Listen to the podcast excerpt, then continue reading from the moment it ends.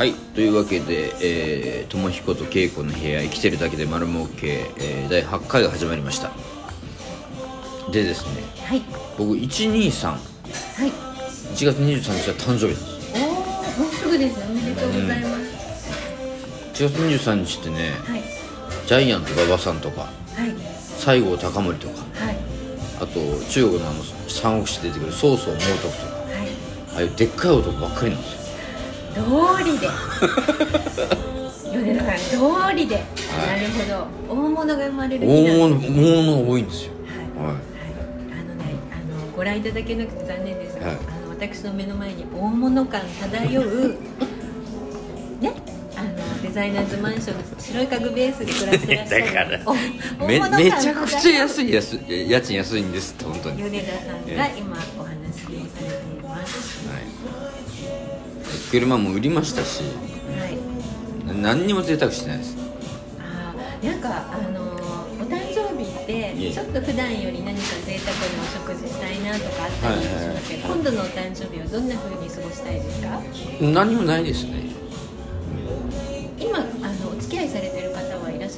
だからそんなこと急にポッドキャストで言うか。いやだって 言うか。だってですねお 誕生日をどう過ごすって話になるとそこ避けるの不自然ですよね。言うか。ああ皆さん、えー、とこの反応からお察しくださいということになっております今ね多分、えー、と5万人くらいの女性が「え？私と付き合ってるってなんではっきり言ってくれないの?」って何言ってんだよ。ちょっと何言ってんねん5万人くらいの方への,、ん。あの忖度ということでお付き合いしている方いらっしゃいますか？っていう質問は一旦取り下げということにしたいと思います。いやいやそんな現在進行形で付き合ってる女性のこととか言わないですよちょっと待ってください米田さん、私あの満身創痍になりながら本当のことだけ語ってきてるんですけど、ちょっと待ってください。米田さんはうん。こ大人らしくうまくやってるということですか？えどういう意味？えなんかあのこう傷を負わないようにはい。上手に言いたくないことは言わず、ええ。言っても大丈夫なところだけ抽出して、えこのポッドキャストええ。のプログラムるということです。いやそれはその残りますから。ポッドキャストは。クラブハウスはその残らないですけど。残りますからポッドキャストの私発全部言は本当のこと話してます。いや僕も基本嘘ついてないですよ。あだから嘘をつくつかないとうん。本当のこと全部話す話さないはまた別別ですよもんね。別に嘘。大人だったよ皆さん。なんかもう一応ほらメディアの人間なんで。あそうですよね。はい。そこは気をつけてますよ。皆さん今ね、一応メディアの人間なんでっておっしゃった時に、え米田さんが今まで見たことのないえ少し悪い目をされま別に悪い目していやだって少もうし悪い20光を25年ぐらいメディアの仕事してるからしょうがないじゃないですか。す残念です皆さん。私あのそのまんまで傷をいっぱい負いながらここでお話ししてます。いやだからもう今度49ですよ。ついに、うん、織田信長が死んだと年ね。本能寺の変。本能寺の変で。なるほど。多分軽く超えるでしょ信長。僕ね信長超え。若い時うんミュージシャンやってて。はい。む昔のロックミュージシャンとかまあ大体27歳で死ぬんですよ。あで27歳クラブっていうんですよ。あそうなんですだからジミジミヘンとかジム・モリソンとかジャニス・ジョプリンとか、はい。えーっと T レックスとか。尾崎豊さんの。26あじゃあそのあたりはですねい。とかあとカート・コバーンとか。はい。みんな27歳で死ぬへーでそうなんだそのロックのうんロックっていうかな。あ、まあ、ロックミュージシャンのパターンとしては早く売れちゃった人は27歳ぐらいで燃え尽きて死んじゃう。んですよ多分エイミー・ワインハウスとかもそうかな、はいはい。うん。20代でしたもんね、そうか。で俺僕がバンドやってた時にはい。やっぱり27歳ぐらいで俺死ぬのかなってはい。少し思ってたんですよはい。ただ軽々と28歳になり。いやよかったです。そしたら次人間って目標作るじゃないですか。はい。で僕ジョン・レノンが好きだったからビートルズ好きだったから、ジョンが40歳で死んでるんですよあそんな早かったでしたはい。1980年の12月8日、ああ忘れもしないはいですね。僕7歳でしたけど、はい。で今度40歳ジョン・レノンの40歳が目標になるわけです。よはい。で40歳までにジョン・レノンがやってきたことみたいなことを僕ができるかどうかみたいなことを決めて考えるわけですよ。そうだったんですね。ただ軽々と41歳になってしまう。何もやらずに。いやよかったです。よかったです。ご無事でよかったです。それでこ今度49になるでしょ？はい。信長を考えるわけですの皆さんちょっとびっくりしてください、ええ。ジョン・レノンの次に信長が待ってました、ええ。いやあんまいない。49で死んだ人ってあんまいないから。そうですね、うん、はい。でまあまあパッと思いついたの今信長だし、はい。昨日あの「歴史横断」っていう番組で、はい。の信長の解説を僕やったんで。あそうなんです。か、はい。そんなあの解説されるほどお詳しいんですか？僕歴史マニアなんで。あそうだったんですね。はいはい。信長の解説やったんで、信長49歳で死んだんだけど、はい。まあ、あんだけのことやったわけですよ。はい。むちゃくちゃかっこいい安土城を建ててそれでまあ天下不武。はい。で、えー足利将軍を追い出して室町幕府を終わらせるとか、はい。それで今川義元を倒すとか、い。武田勝頼軍を倒すとかそれで、まあ、まあほぼ天下人になっていくわけですよ、うん。みたいなこと、ね。よん49年の人生でそれやったわけだよ、信長はい今その歴史上一番好きな日本人って言ったら1位信長なんですよ。ああ人気ありますよねいつの時代もね。だから信長が今度の目標ですはい、はい、信長どうもあのあくまで予感なんですが、こうヒュッて超えちゃいそうな気がするんですけど なぜならね23日もうすぐそこですので、えそうするとだから来年 1,、はい。一年でしょなんとかしないと、はい。信長超えをしないとダメです多分何もできないまま50歳になってしまう。と思いますえそんなことないですよ。そしたらな誰をまた目標にすればいいのかな？多分考えると思います、そうですよね。うん、50歳ぐらい50だ50歳で死んだ人西郷隆盛います、あね、じゃあできあの今度刻 かなり刻んでいく形になりますね。西郷さんが50歳50年でやったことと信長セゴドンってこう、ええ細かくうん細かく刻んでいって、はいセセゴドンが50歳でやったことをはい。頑張ってやろうと、あのちなみになんですけれども、は米田さんのご両親様は、はい。今もご健在、はい。おいくつでいらっしゃいますか？もう親父は81ぐらいですかね、はい。車椅子ですけどね、あお母様もお母さんはもう76ぐらいですかね。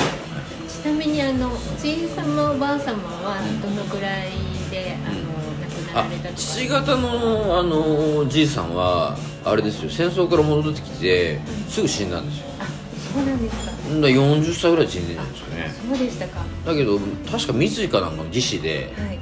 なんかテニスとかスキーとかやってたらしいです当時。かっこいいですね。ハイカラですよ。ねいわゆる、うん、だから僕親父も僕も見たことないんですよじいさんおは、は写真とか残って写真残ってますあ実家にありますかっこいいですね。じゃあスキーとか。そうですね。うん。えーすごい、うん。そうなんですだったらしいです。いやで今あのうん長寿の家系でいらっしゃるとしたら、ええ細かく刻んでいくとだいぶ先が長そうだなって思って ちょっと伺ってみたんですでおふくろの家系は、はい。あの博多の、はい。えー花町というかな、そこ床屋の大将の娘なんですよ、えー、なんか素敵。であのばあさんがの葬式の時にはい。うちのおふくろがもう異常にテンション高かったんですよ。はい。葬式なのによ。どどういう理由で？だからその床屋の弟子たちがみんな集まってくるはい。来たんですよ。はい。そしたらそのお嬢になるわけですよ。だからみんなからお嬢お嬢って言われ久してぶりにお嬢お嬢って呼ばれるうん。だから50年ぶりぐらいにお嬢お嬢ってみんな言われてめちゃくちゃテンション上がっちゃって。あのそうするとこう、お嬢然として来られるんじゃないですか、うんなんか葬式なのに嬉しがっちゃってしょうがないんですよ、あうん、それでその俺が知らないその博多の床屋の話をいろいろ聞くわけですよそこで集まってたのに。ーはい。でなんかその住み込みでみんな博多の町その春吉っていう、はい。まあ、ど真ん中ですね、はい。うん、のその商店街で働いてたらしいんですけどはいなんか穴が開いてて隣が銭湯であの芸妓さんはい。がその出勤する前にお風呂にまず入ってから夜はい。出るんですってお座敷に。それ覗いてたらしいです。なんか昔昭和な感じのいいお話ですね。それでその床屋やってたから、はい。当時の西鉄ライオンズの稲尾とかね、あと相撲取りの大鵬とか。はい。九州場所あるじゃないですか、はい来てたらしいんですよ。すごい華やかなエピソードが。じゃあ大きい床屋さんでいらしたんですね、うんみたいですね。ね、うん。住み込みの方が何人もいらして。いてそれでうちのじいさんが、まあ、僕が4歳ぐらいの時死んでるんであんまり記憶ないんですけど、はい。あのその春吉の中では結構ブイブイはしててはい。なんか金を使ってみんなに酒振る舞ったりとか。あ強胆な方でいらっしゃる。だったみたいえで。ー素敵。はいだけどその公職選挙法で捕まったりするんですよ。あなんかこれでこれでって悪気なくだから何か配っ酒の酒をおごってはいあのこの人に入れてくれみたいなはいことやってたみたいで昭和のね、ええ古き良き時代の選挙運動ですよね、そうそうそうはいそれでばあさんがうちのばあちゃんがはいパンツと下着を持って行ったっていう話したりとかあの、うんとかそういう話聞きましたね、なんかあのそこ掘ると華やかなエピソードいっぱい出てきそうですうんいやだからこの母さんの母さんばあさんの博多の話をいつか小説にしたいなと思ってて。あなんか素敵。今あのお話伺ってて絵が浮かびました。あとか映像化してほしい。あとあの春吉っていわゆる花町色町なんで、はい。やっぱ人形道の人も来るわけですよ。はいはい。で当時人形道の人は今と違ってもうスーツでビシッと決めてリーゼントだったりとか七段とかだめちゃくちゃかっこよかったらしいですね。ああそうなんです、えリーゼントそうか、うん。男性ヘアスタイルビシッて決めてるともう。スーツ姿とかかっこいいですもんね、えただその弟子の人が顎とかそれじゃないですか。はい。人形道の人なんでめちゃくちゃ怖かった。万一になんかちょっとした傷でもつけちゃった。らはい。もうどうなるかわからん、殺すとこらみたいになる。からはいなんかちょっとあの映画で見たい感じのお話ですね。なんかいつかなんか作品にしたいなと思ったりとかですよねね小して。説化していただいてはいだからそこ昭和から30年代ぐらいの博多のはい。床屋さんの物語。皆さんご覧になりたいんじゃないですか？うーん30年代から40年代前半ぐらいまでですね。なんかワープしてみたいなと思いますよねそういうそうですよ。ね。だから西鉄ライオンズ全盛期はい稲尾神様って言われてた時代ですよ、はい。ね、仏様が後に監督になられてはい。はい。はいはいとかね、あの大鵬卵焼きの、はい。巨人大鵬卵焼きの大鵬が来てたりとかっていう床屋だったんですよ、まあすごい。あの知る方は皆さんご存知の有名なきっと床屋さんですだったんですよね当時、ね春吉。春吉です。春吉に。春吉神社ってのがあるんですけどね、はい。もういわゆる博多のど真ん中ですザ博多っていうところです、ええはなんかあのそういうこう熱い血潮の DNA を、うん。あの感じますもんね米田さん。い、うん、そうですかはい。だからその春吉ってとこはその山笠って言ってこはい。うレあのおみこし担いでレース激しいレースをやったりとかもしますしはい。まあ本当ザ博多ですね。やっぱりあのそういうなんでしょう博多ご出身の方って、えやっぱり独特のなんか熱いものを感じる。異常に芸能人多いですからね。そうですよね。あれのメカニズムは僕なりに分かってるんですよ。どういうメカニズムなんですか？あのね調子に乗りやすいんですよ。ほ福岡の人って。うはい。でちょっと才能があったりとかちょっと目立ったりすると、はい。い、けんじゃねって思うんですよ。はい。で関東に住んでると、はい。ものすごい才能の人とかはいものすごいルックスがいい人とかいるからすぐ諦めるんですみんな。自分にもちょっとくらい才能あるとしてももっとすごい人がもっとすごい人がいたりりとかお金持ちで、はい。例えばミュージシャンだったら楽器とか CD とかいっぱい持っててもうはい前提が全然違う人がいっぱいいるから、い。すぐ諦めるんですよ。はい。で東京のミュージシャン例えば、まあ、古くは坂本龍一さんとか細野さんとかいるじゃないですか、はい。高橋さんとか YMO とか、はい。みんなお坊ちゃまですよ。ああそうですよね。山下達郎さんとか。はいだって当時でベースとかキーボードとかギターとか高校生とか中学生で持ってるんですよ。選ばれし人々が。そうなんですよ。買えないですよ普通。えじゃあ九州から東京にこう攻め上ってこられるミュージシャンの方たちは、楽器とかも満足に買えなくて、バイトして買くんだけど、はい。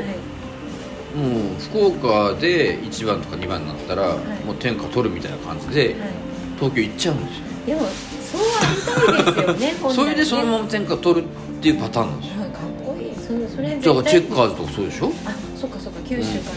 そうですいや福岡ですよ。福岡。あと松田聖子もそうでしょ？あそうですよね。で浜崎あゆみもそうでしょ？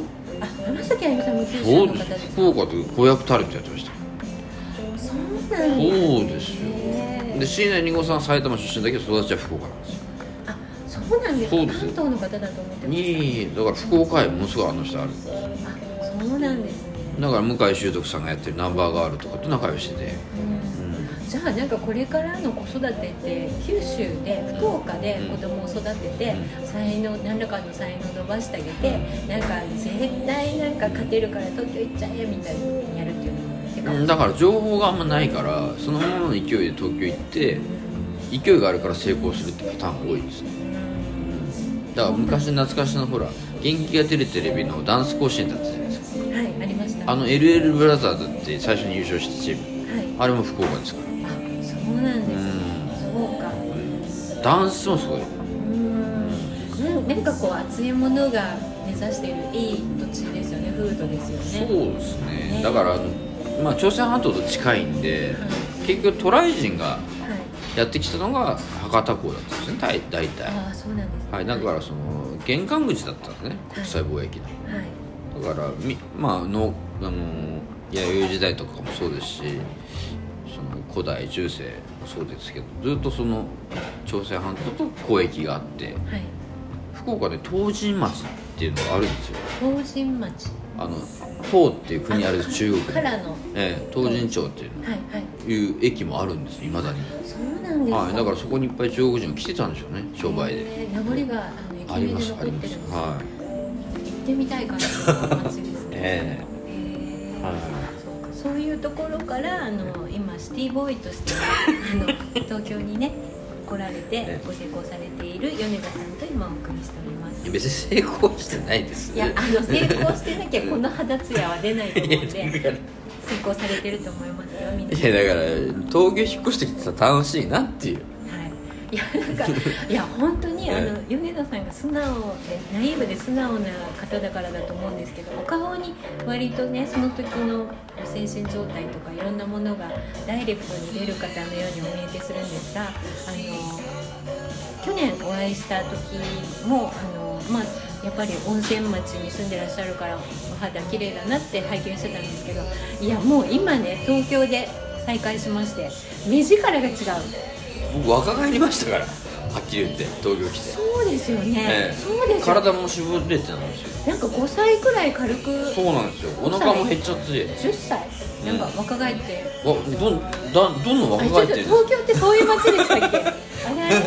どんどん若返ってる。ねえええ。よかったですね。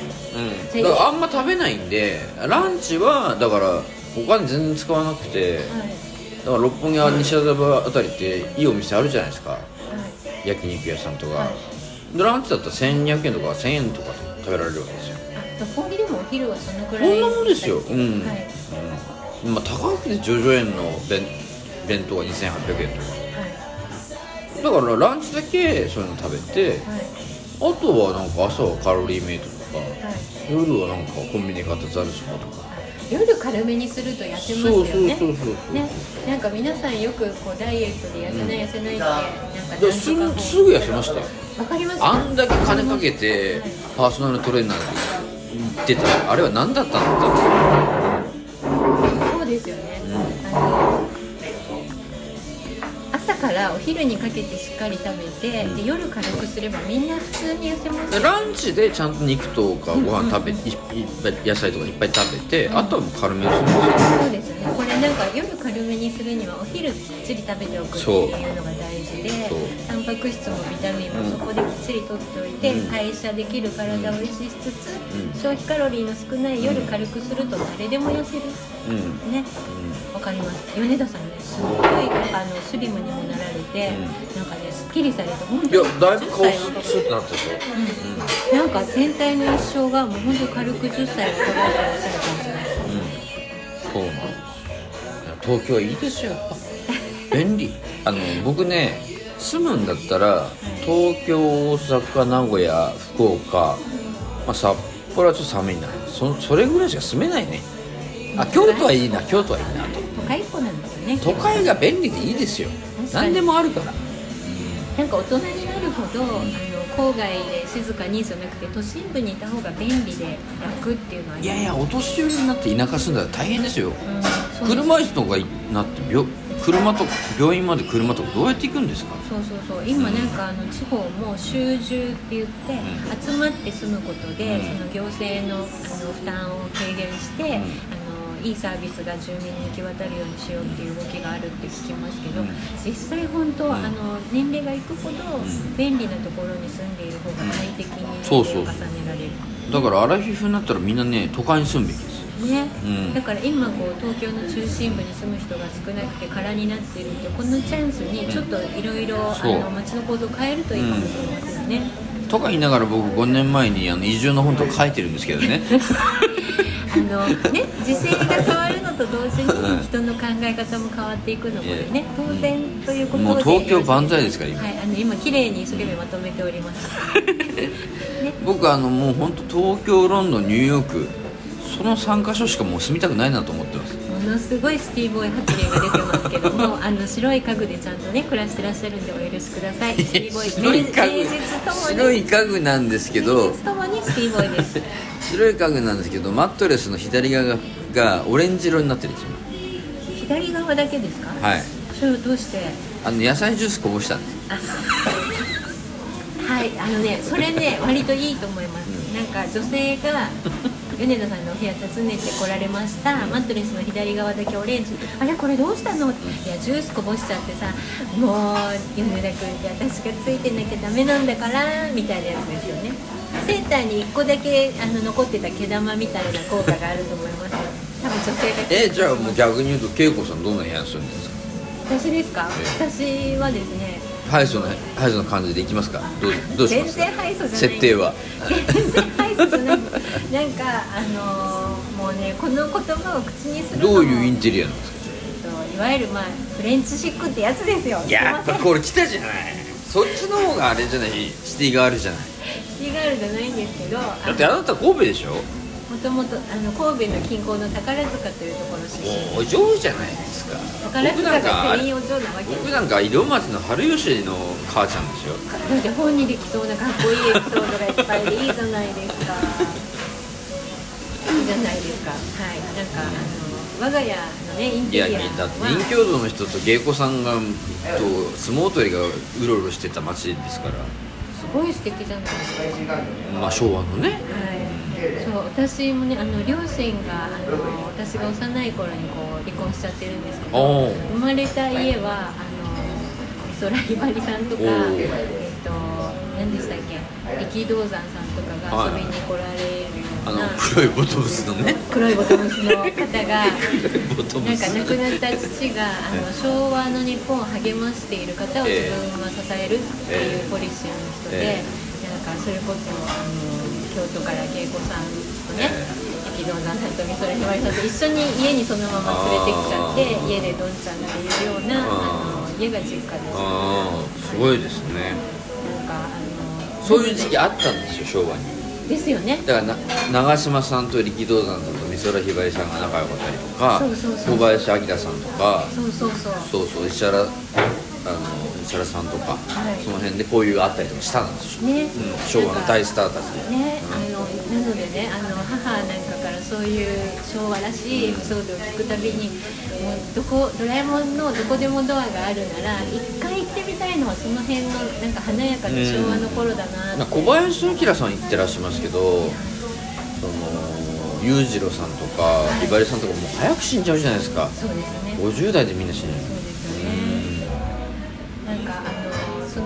方たちがか華やかに活躍してらした頃の勢いのあった日本のうん。なんか夜のねそれこそ、うん。あの花街であったり銀座とかね。銀座であったりそう,、うん。そういうところのなんかあの賑やかで楽しい様子をうん。一度見てみたい見なたいですよね。長嶋さんと力道さんとひばりさんが一緒に飲んでるとかね。ね。タイムスリップしてみたいですよね。ね。それこそもうちょっと後の時代まであったんだと思うんですけど勝新さんがお店中の方に全部お酒振る舞って、うん。一晩の飲み代が1000万円とか、はいあなんかそういうのを見てみたいですよね、あの松方弘樹さんがはい。元気屋テレビによく出てたじゃないですか、はい。でほらあの人もともと映画人だからはい。京都渦政はい。はよく知ってるわけですよ。たけしさんが京都に行った時にあの松方さんに誘われて高級ステーキ屋さんに行ってはい。散々ステーキ食って飲んだらしいんですよ。はい。お代が2000万だっつって。たけしあのあのたけしさんがはい。2000万はないだろうって、何食って何飲んだら2000万になるんだって言って、言ってましたよ。ちょっとあの いやいやね。おかしいでしょ計算的に。明細一応見せて 一晩ですよ。しかもまあまあ何人か女の子は連れて行ってたと思いますけど。総勢何名で何をしたらそうなるのかいやいやまあけど店にいる人全員おごったとしてもはい。2000万になります？一晩ですよ。ちょっと明細みたいですよね。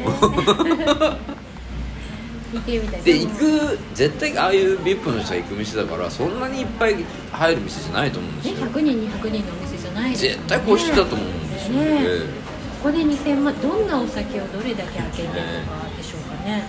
まあけどワイン高くても一杯23万とかでしょボトルで1本ボトル100万とか100万とかはああるかもしれないし肉も高くても10万円のステーキコースとかがあったとしても2000万ですよ。ね ちょっとなんかあのどなたかに小説化していただいて、ええ。それをまた映像化していただいて、ええ。なんかちゃんと見てみたいなと思いますね。ね。楽しそうですね、恵子さんけどバブルしてたでしょ？バブルの終わりの残死をかろうじて知ってるか知らないかどんな感じででした？当時当時どこですか？神戸ですか？あそうです。兵庫県に住んでいて、でえっと高校生の時からコピーライターをやってお？そうなんですか？初めて知った。そうなんです。高1の時にちょっときっかけがあってクラスメートのお母様がコピーライティングのオフィスをされていてあ参観日の日に教室の後ろに貼ってあった作文をええ。見てくださって、はい。でコピーライターになりなさいって言って呼んでくださって、はい。はい。そこからコピーライターをしていて、えなのであの高校大学時代ほとんどなんか、まあ、高校の時は受験勉強はしてましたけども、ほとんど広告の現場で撮影やら何やら、へーだから広告業界にすんなり入ったんですね。そうなんです。ねなのであの人に歴史ありですね、はい、なのであの遊んだことがほとんどなくて、ええ。あの仕事ばかりしてたので、はい。えっと例えば当時今でいうクラブです。当時ディスコってディスコね。いうのも仕事でイベントを入れに、はい。あの行ったことが一度あるだけ、はい。全然バブルの恩恵にはあまり良くしてない僕はねバブルって高校時代なんですよ。はい、だから高校入学が8887年。で卒業が90年。なんでまあバブルと思わなかったですよね。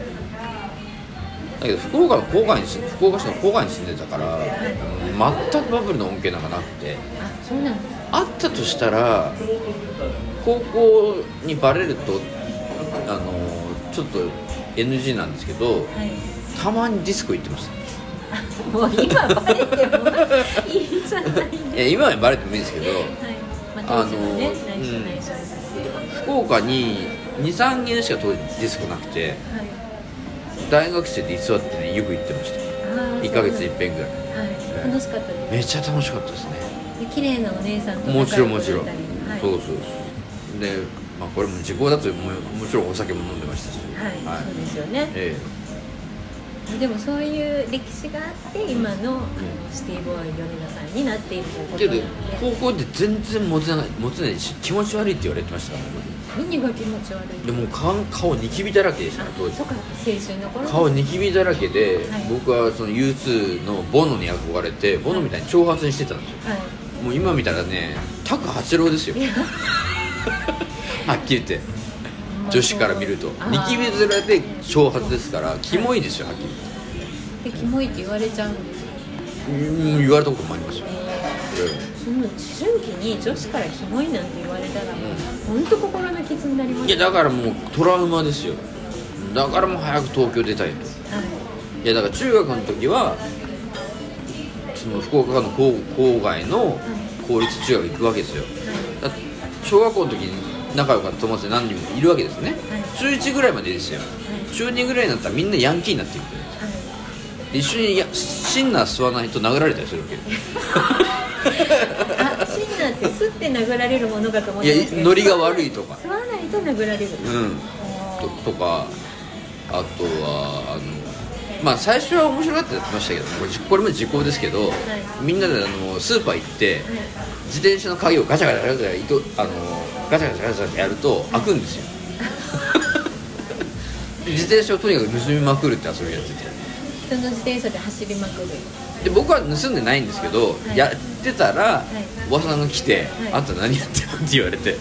それで走って逃げたっていう。あ可愛いものじゃない 僕は僕は盗んでましたよ言っちゃう時。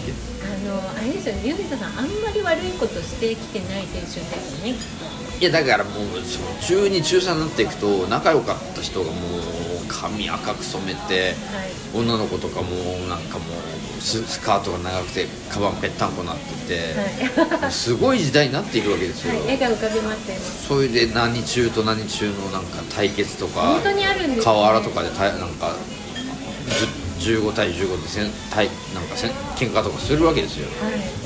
バカだなと思って次の日全員坊主なんですよ。先生に見つかって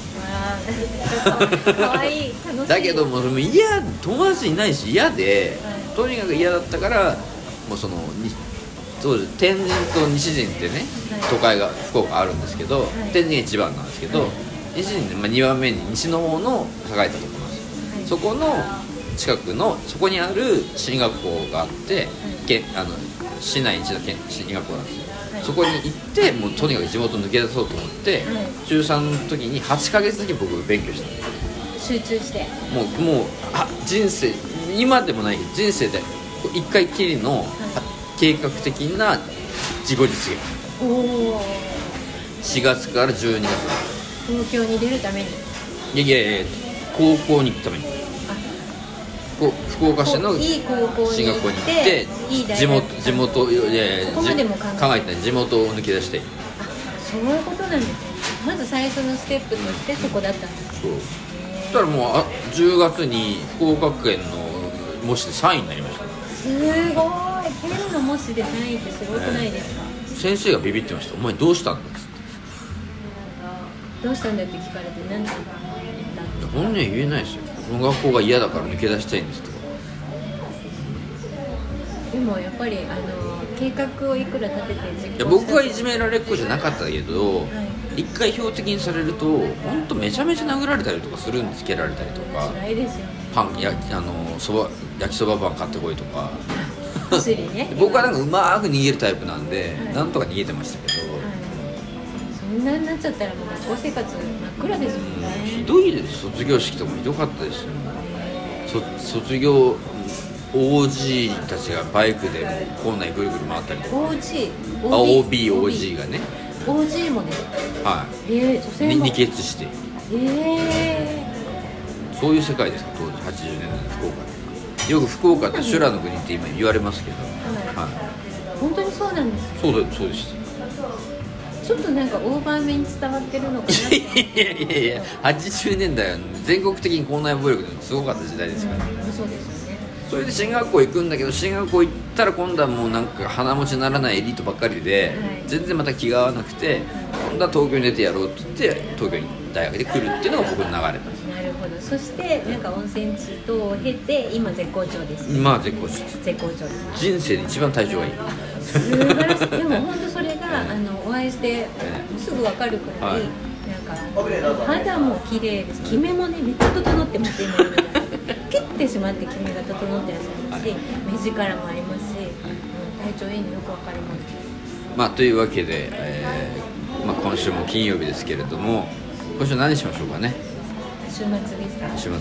週末私は家でいろいろ料理を作りまくります。はい。いやいやリスナーの人に。あリスナーのうん。方にねどうしていただきましょういやいやほら僕あのプールバーに行きましょうとかボーリングしましょうとか今まで言ってきたじゃないですか。今度恵子さんなんかいそうですね。お天気がいい日はあのちょっと長尺で長めの時間お散歩しませんか？ちょっと。それじゃ面白くないですよ、そうですか。うん、ディスコに行きましょう。どこにあるんですか？いや六本木にまだマリアクラブありますからじゃあ皆さんとりあえず六本木集合ということになりましたんで、ははいい、ああの踊ってる踊ってるのろ50代60代ばっかりなんで。あそうなんですか、はい。ええ。じゃああの皆さんちょっと六本木な感じの,、ええ。あのスタイルで、はい。六本木集合ということに決まりました、アースウィンドファイヤーとか。懐かしい。だそうですよ、はい。では六本木集合でディスコで踊ろう。はい。はい、というわけで中年の皆さん頑張りましょ頑張りましょう、う。はい